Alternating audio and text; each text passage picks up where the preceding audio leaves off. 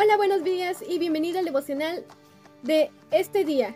Hoy es miércoles 5 de enero del 2021, iniciando enero. Espero que todo este año podamos estudiar la matutina juntos y podamos aprender mucho.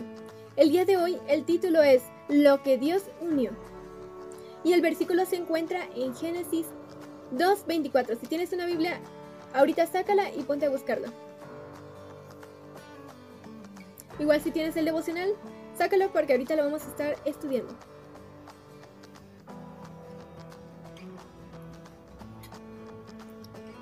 Y vamos a iniciar con el versículo de hoy. Dice, por eso el hombre dejará a su padre y a su madre y se unirá a su mujer y serán un solo ser.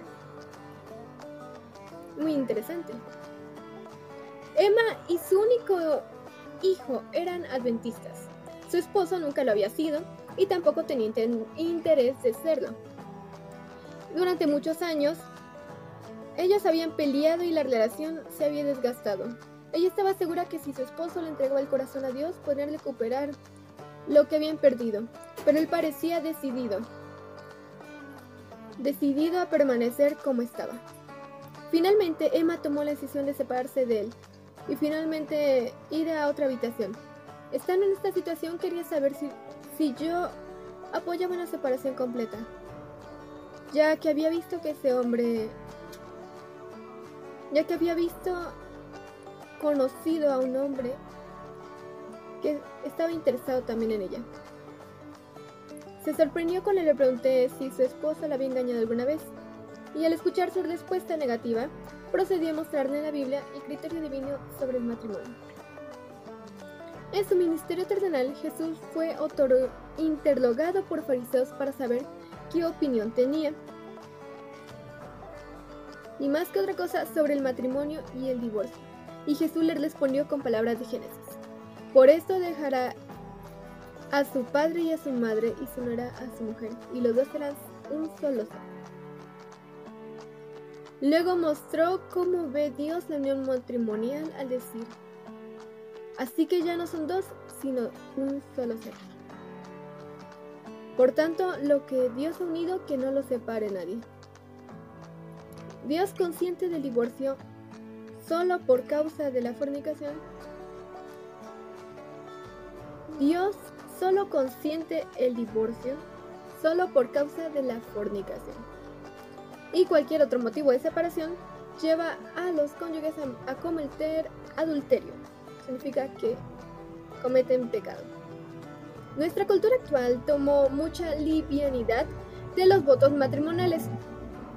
Casi se ve con naturalidad que actores, políticos, gente de la farándula terminen una relación. Lejos quedó el respeto y la santidad con la que Dios realiza la, primera unión matrimonial en el Edén. Pero aún así, los cristianos tenemos el deber de mostrar en nuestras vidas también la voluntad divina. Somos el Edén, somos la utopía de Dios y no hay olvido para ello. Abandonemos el hastío de la relatividad para, sin fanatismos, pero con identidad, volar la grandeza y la hermosura de los mensajes de Cristo y seguir lo que dice la Biblia.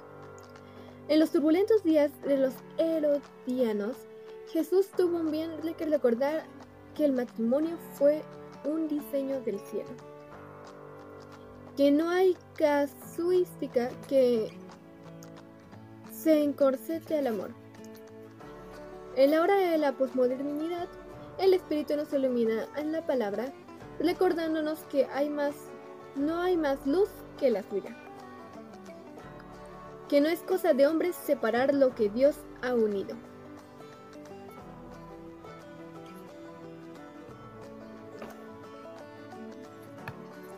Aunque parezca que es difícil, luego en el matrimonio, la única razón por la que alguien se puede separar es por la fornicación. Hay que seguir lo que dice la Biblia.